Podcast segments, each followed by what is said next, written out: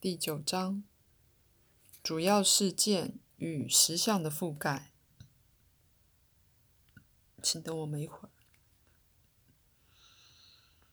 主要事件是那些主要活动发生于内在次元的事件。这种事件是太过多重次元而无法清楚出现在你们的实相里，所以你只看见或体验到部分。它们是源头事件，主要冲力是在你们可以称为梦的更大实相或内在实相的未知领域里。你用的术语并不会造成任何不同，可是这种事件的原始行动是隐而未显的，非实质的。然后那些事件随之在时间及空间里显示他们自己。并带着不凡的结果。主要事件以其光照射在历史时间的事实上，而影响那些事件。主要事件也许结果被神话、宗教或艺术转移，或其影响也许实际上用来给予一整个文明架构，在圆刮弧、方刮号，或不论你用的什么推理。挂号，如我以后会解释的，在基督教的例子里实际发生的挂号。现在，如我曾描写的，你们所知的宇宙起源，当然就是个主要事件。最初的行动并没发生在时间或空间内，却形成了时间与空间。以你们的说法，其他的宇宙。连同所有他们自己的时间与空间结构，是同时被创造的，并且是同时存在的。向外看进空间，因而向后看入时间的效应，是一种出现在你们自己时空画面里的固有习俗。那么，你必须记住，当你以起源的想法来思考时，“起源”那个字。本身是依赖着时间习惯以及一个对开始及结束的信念。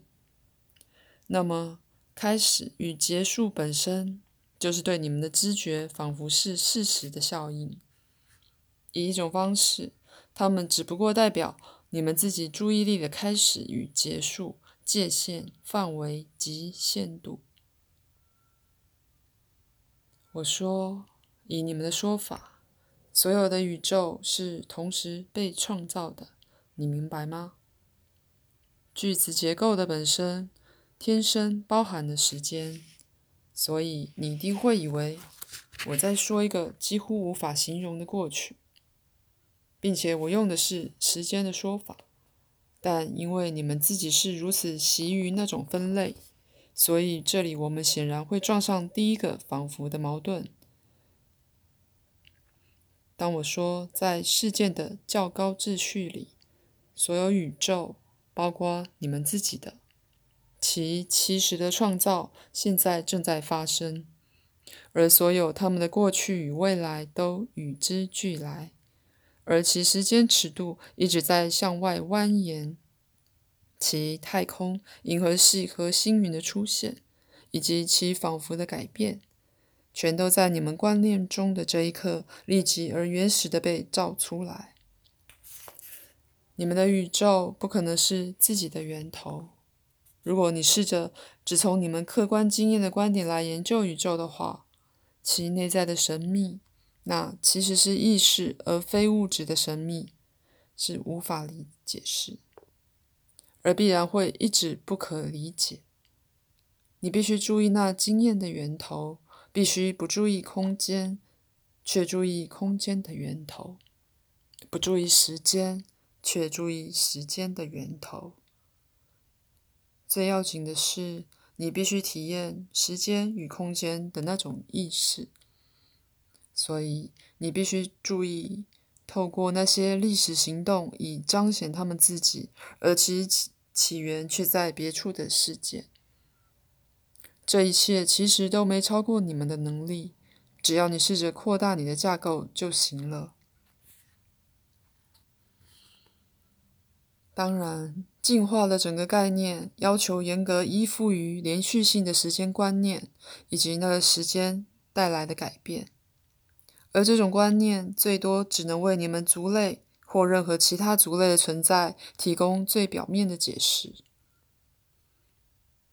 再次，在这本书里，我希望你们伸展想象力与理智两者之所及，去感受到那大于你们通常的真或伪、事实或幻幻想分类的事件。作为一个族类，你们存在的特性是来自想象力的独特运用，胜过来自任何身体的属性。你们与那未显现的宇宙之连接，一直有助于指导你们的想象力，使你们觉察在物质存在里可能性之丰富矿脉。所以，你随之可用理智去决定，作为一个族类，你想去追随哪条替代道路。就那方面来说，在别的族类里，天生的知识真正更为清晰、灿烂。且直接的转译成行动。我并不是在说什么愚笨的本能，反之，却是在说一种直觉了解，一种高度智力，与你们自己的不同却惊人的复杂。那是其他族类天生配备拥有的。可是，人以一种独特的方式，一个由于其他族类之远较可靠的行为才使之可能的方式。与可能性及创造力打交道，以一种方式，人也配备了在非物质层面创始行动的能力。那然后变得具体了，而继续绕进绕出两个实相，将梦事件与历史事件以这样一种方式交织在一起，使得原先非实质的起源常常被忘记。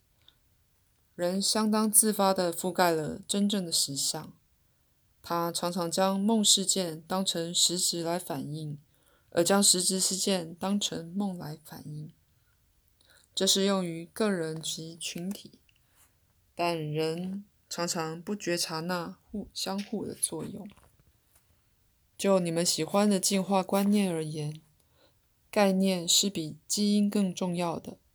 因为在此，我们在处理的不只是事件表层，也不只是存在的某些物质机制。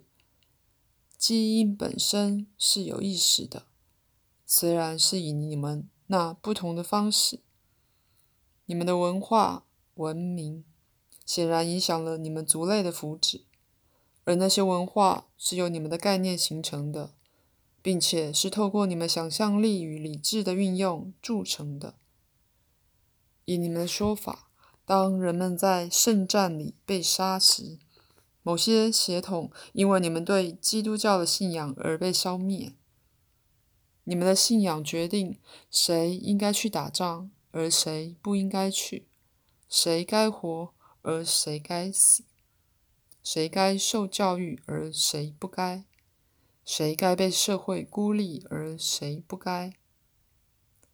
全都是直接触及有史以来某些家族幸存之史，因而影响到整人类整体。我在此并非特别在责备基督教，因为远在它出现之前，你们关于善与恶的概念及信念，在所有人类事情上都比基因差异、物竞天择或环境影响的任何简单问题。重要的多，至少在人的例子里，对谁该活或死的选择，往往是绝非自然的。如果你想要了解人类的特性，那么你无法避免对人类意识的研究。口述结束，晚安。